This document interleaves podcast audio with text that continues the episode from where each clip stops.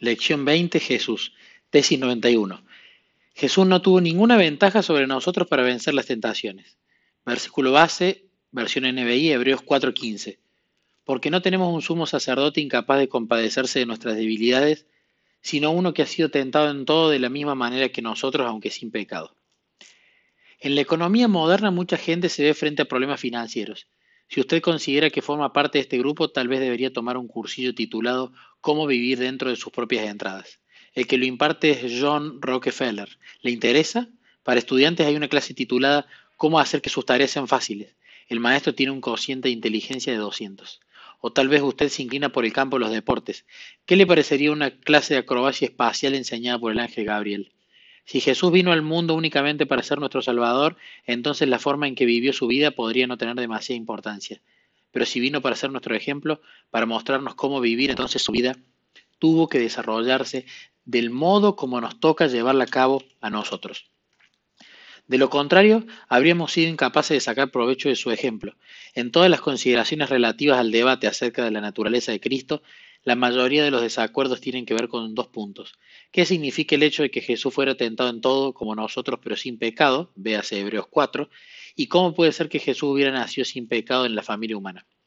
Ninguna de estas cuestiones tiene una, conexión directa con nuestras vidas, y se nos ha dicho que ambas constituyen misterios acerca de cuya solución no deberíamos gastar demasiado tiempo. Véanse los comentarios de Ellen G. de White en el comentario bíblico adventista, tomo 5, páginas 102 a 105. Por otra parte, casi todos están de acuerdo acerca de otros dos puntos importantes referentes a este tema, que Jesús no gozó de ninguna ventaja sobre nosotros para vencer la tentación y que salió victorioso sobre el pecado de la misma manera en que nosotros podemos vencer. Sobre estos puntos prácticos poseemos bastante información inspirada. Jesús no cedió ante la tentación ni siquiera en el pensamiento, y la misma victoria suya también puede ser nuestra. Véase el deseo de todas las gentes, páginas 98 y 99. En Apocalipsis 3:21 se nos dice que nosotros podemos vencer, así como Jesús venció. Mediante la victoria de Cristo se le conceden al hombre las mismas ventajas que él tuvo, porque el ser humano puede participar de un poder que está fuera y por encima de él, y puede ser participante aún de la naturaleza divina, mediante la cual puede obtener la victoria sobre la corrupción que está en el mundo por causa de la concupiscencia. Elena G. de White, Sign of the Times, 16 de enero de 1896. Como hemos visto, Jesús no gozó de ninguna ventaja que nosotros no podamos tener para sobreponerse al pecado. Por lo tanto, está bien calificado para mostrarnos cómo vivir. Vino a este mundo y experimentó tanto las necesidades como las debilidades de los seres humanos, con el fin de socorrer a quienes deben vivir dentro de los límites de la humanidad.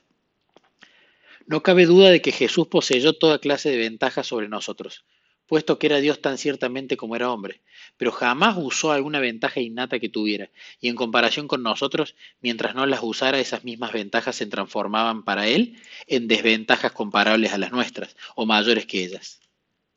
Por ejemplo, puesto que nunca había pecado, Jesús poseía una ventaja real en lo que respecta a la conducta, porque nunca podía sentir la tentación de continuar en pecado.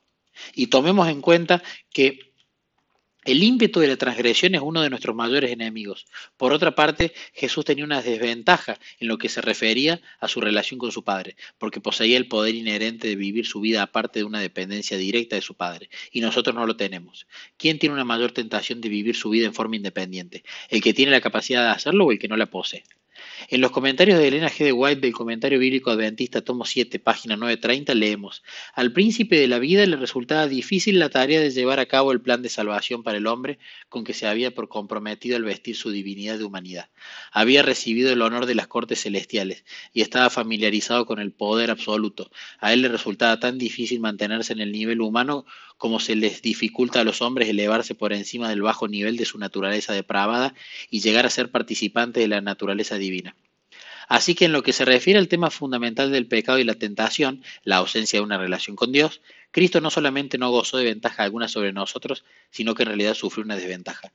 El hombre no puede salvarse a sí mismo, pero el Hijo de Dios pelea sus batallas en favor de él y lo coloca sobre un terreno ventajoso al concederle sus atributos divinos. Elena G. de White, Review en Herald del 8 de febrero de 1898. La vida de Jesús constituye nuestra seguridad de obtener la victoria sobre la tentación. Así como Él ganó la victoria mediante una dependencia constante de su Padre, nosotros también podemos ganarla gracias a una constante dependencia de Él. Hoy mismo podemos encontrarnos sobre ese terreno ventajoso.